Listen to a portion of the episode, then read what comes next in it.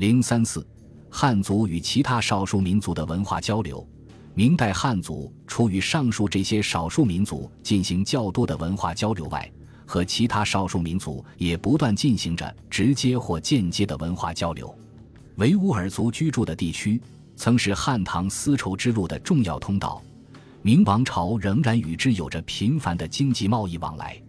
善于经商的维吾尔人利用和明朝的朝贡贸易，将马、驼、玉石、香料等运到汉地，又将汉地的布匹、绸缎、丝绸、银器、药材等运回贩卖，以此获利。通过这种往来频繁的贸易关系，维吾尔和汉族之间进行了广泛的文化交流。汉族地区的纸张大量输入维吾尔，促进了维吾尔文化的发展。维吾尔人与明廷也多有文书往来。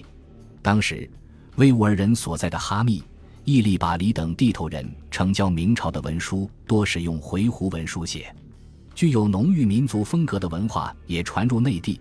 魏吾的民间文学也有了进一步发展，如脍炙人口的《阿凡提》的故事，不仅在维吾尔人民中广为流传，而且也传入内地，受到包括汉族在内的其他民族的喜爱。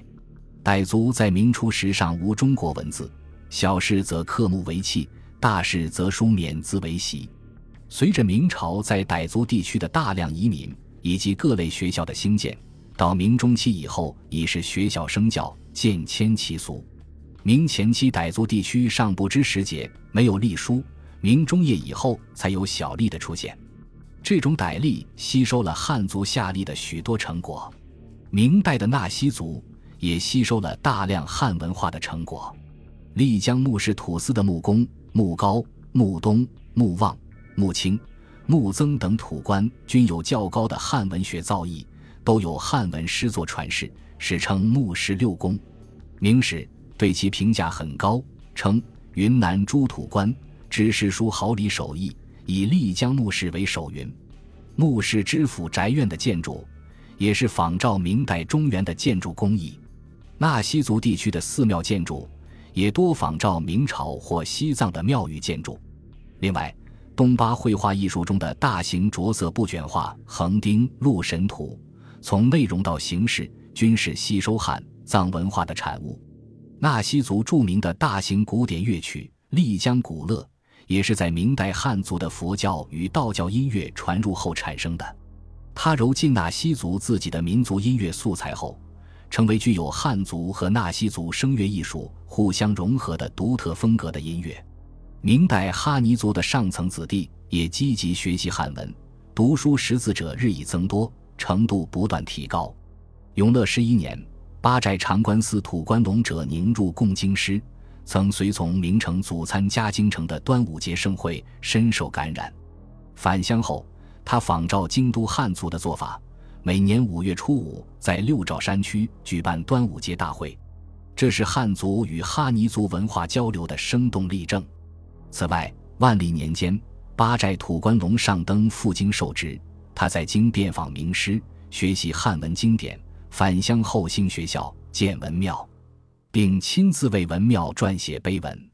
从此，一批汉文学校在六诏哈尼山区扎下了根，为哈尼族培养了不少士子。据史书与方志记载，明代布依族地区已建起不少学校，如永乐十五年在今贵州盘县建立了普安州学，宣德八年在今都匀市建立了都匀卫学，后改为都匀府学。随着教育的发展，布依族也多通汉人文字，多有读书识字者。明朝在苗族地区也设立了不少学校，为苗族人民学习汉文化提供了便利条件。有些苗族学子经过学习，考上了举人、进士。此外，苗族医药学历史悠久，内容丰富，对汉族及其他民族产生过影响。李时珍编撰的《本草纲目》。收入苗药二十多种，就是突出的例证。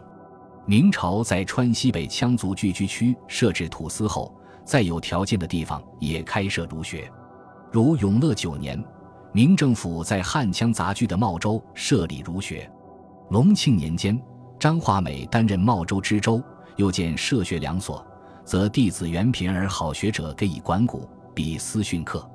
其他地区如松藩、龙州也都设了儒学，并由明政府派出儒学训导。明朝在土家族地区也设立了不少学校，如永乐六年，明政府在四川酉阳建立酉阳私学，入学者多为土家族土官及其子弟，其中不少人后来工诗词、通经史，成为精通汉文化的士子，有的还中举、中进士，有的著书立说，有诗文传世。如四川酉阳冉氏土司，从天顺年间的冉之开始著有诗集。其后世袭酉阳宣抚使的冉顺臣、冉仪、冉元祖孙三人都有诗作。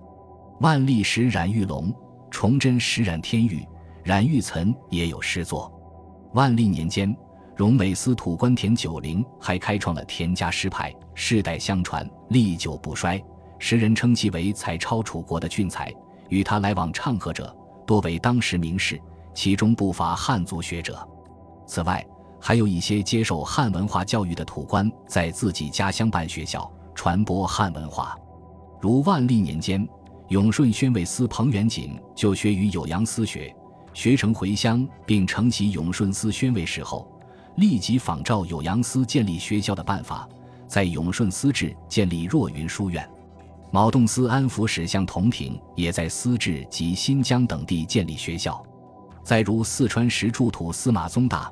是明末著名土家族女土官秦良玉的玄孙，他建学校，严师儒，教育子弟及民间俊秀，当地文风因之日盛。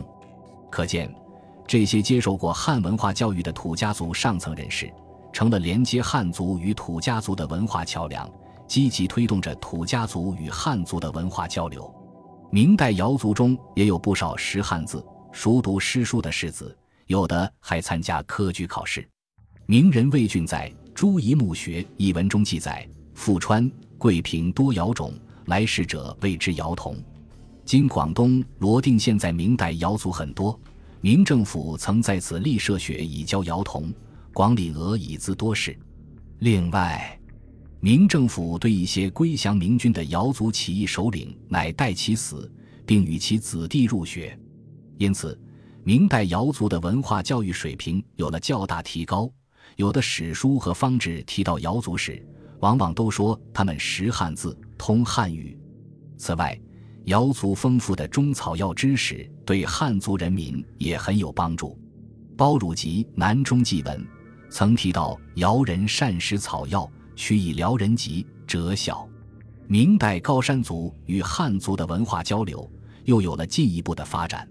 黄佐《南雍志诗记》。曾列举许多高山族的上层分子及其子弟到国子监学习，受到明政府照顾的事例。一些从大陆赴台湾的汉族士大夫也设馆教授高山族子弟，如明末沈光文曾结毛罗汉山中，山旁有木家溜湾者，翻社也。于其间教授生徒不足，则即以一。由于汉文化在高山族人民中有了一定的基础，因此在弘光元年。台湾领事即规划土蕃之长老设评议会，以不自治。这说明当时高山族已有了一些规划的原住民，他们接受了汉文化，因而能按照汉文化的组织方式进行自治。此外，明代的回族也与汉族进行过频繁而密切的文化交流。这些在前面论述回族文化的发展时已有反应，此不赘述。